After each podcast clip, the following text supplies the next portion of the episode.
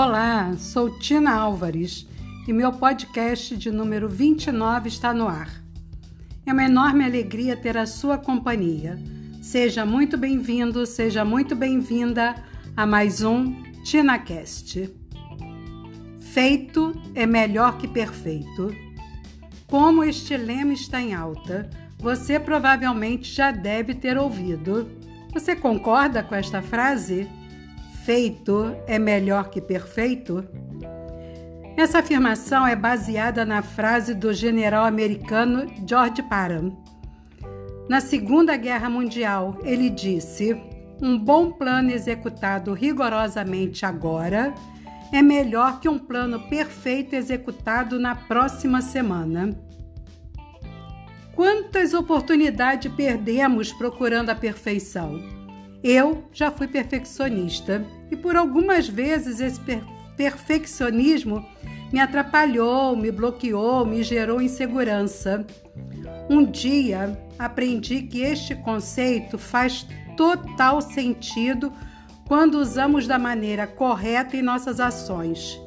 Mas veja bem, da maneira correta com equilíbrio. Se apegar ao aperfeccionismo atrapalha, isso é fato, e a ideia de que simplesmente fazer é melhor pode ser perigosa. Então surgem as perguntas: feito é mesmo melhor do que perfeito? O que você acha? Concorda com essa frase? Como equilibrar esses dois conceitos para um trabalho eficaz e também de qualidade? Feito é melhor que perfeito. Esse é o tema desta semana no TinaCast. Analisando o perfeito e o feito. Por que o perfeito pode ser ruim?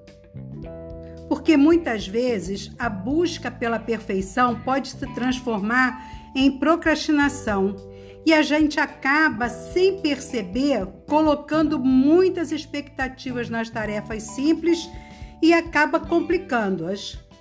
O resultado, já sabe, né? Não executamos. Ficamos procurando cabelo em ovo preso aos pequenos detalhes, ao perfeccionismo. Os nossos temores, eles criam, eles criam diversas barreiras, e uma delas é a ideia de que há e haverá tempo para fazer depois. Podemos esperar, diz a mente insegura, e aos poucos este receio ele toma espaço até que chega um ponto que ele paralisa cada ação e impede que qualquer coisa seja feita. A protelação, o deixa para depois, faz com que a realização não aconteça.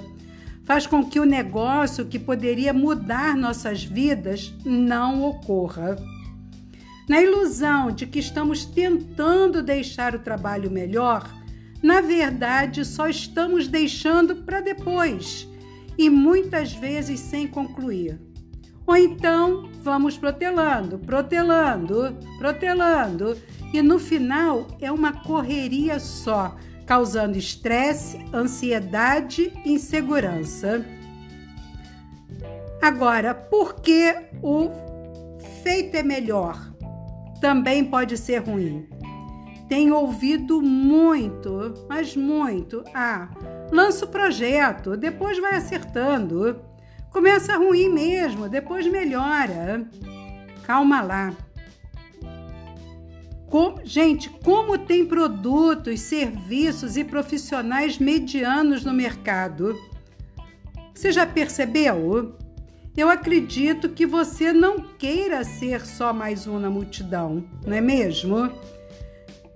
De nota 7, o mundo está cheio, é o que mais tem. É com o que mais nós nos deparamos. O que você acha de ser um belo de um 10? Bom, né? Para isso, o feito não é necessariamente melhor. É preciso sim fugir do perfeccionismo. Ele é só um empecilho, porque nada é perfeito, mas não podemos deixar o cuidado de lado pela qualidade.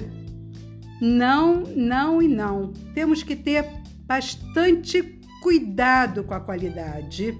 É preciso fazer direito, conferir, revisar, testar, avaliar erros. Erros? Sim, estes irão acontecer.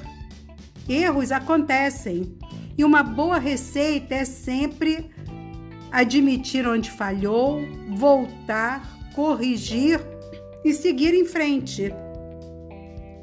É preciso sim buscar o melhor, fugir da busca pela perfeição, mas sem desprezar a excelência. Você pode estar se perguntando, ok, então como equilibrar o feito e o perfeito? Que tal substituir o feito e o perfeito pelo bem feito? Não é bem feito naquela né, expressão que a gente né, usa, ah, bem feito. Não, é bem feito de com boa qualidade, excluindo né, esses dois extremos, o feito e o perfeito.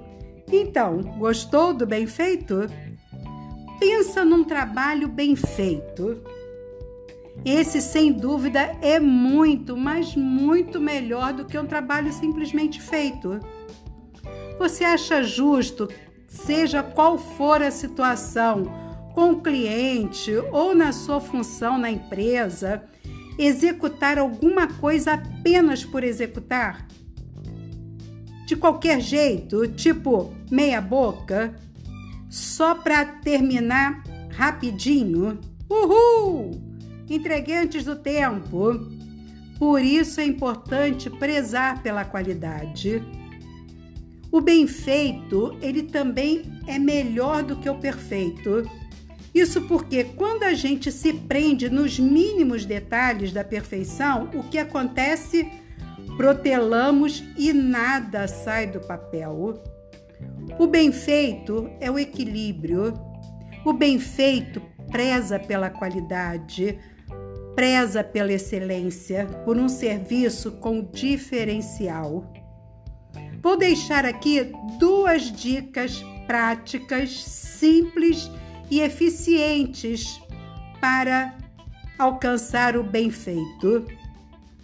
Primeira dica: trabalhe com prazos. Estimule prazos para si mesmo. Coloque datas para cada etapa de suas ações. Seja um projeto profissional ou pessoal. A partir do momento que você cria um cronograma, põe essas datas numa planilha, no papel, cria uma linha do tempo, você se motiva a não protelar. Além disso, o prazo te ajuda a se organizar e não deixar tudo para a última hora, evitando assim o estresse. Segunda dica: tenha foco. Deixe de lado o que te atrapalhe e foque nos objetivos.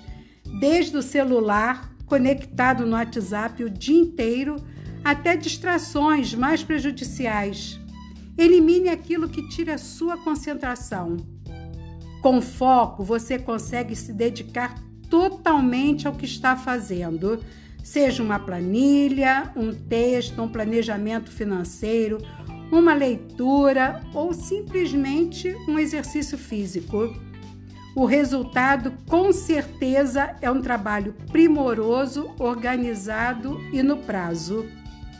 Com foco, prazo e pensamento estratégico, temos a grande chance de dar o nosso melhor, de realizar um trabalho de qualidade dentro de um bom prazo e finalmente colher os resultados positivos que tanto esperamos. E aí? O que achou do tema de hoje? Você concorda que para validar a frase feito é melhor que perfeito, da maneira correta, o que precisamos é encontrar o equilíbrio entre um serviço bem feito e eficiente? E o TinaCast desta semana vai ficando por aqui. Obrigada pela sua audiência, pela sua companhia. Um forte abraço e até semana que vem. Lembre-se, cuide-se.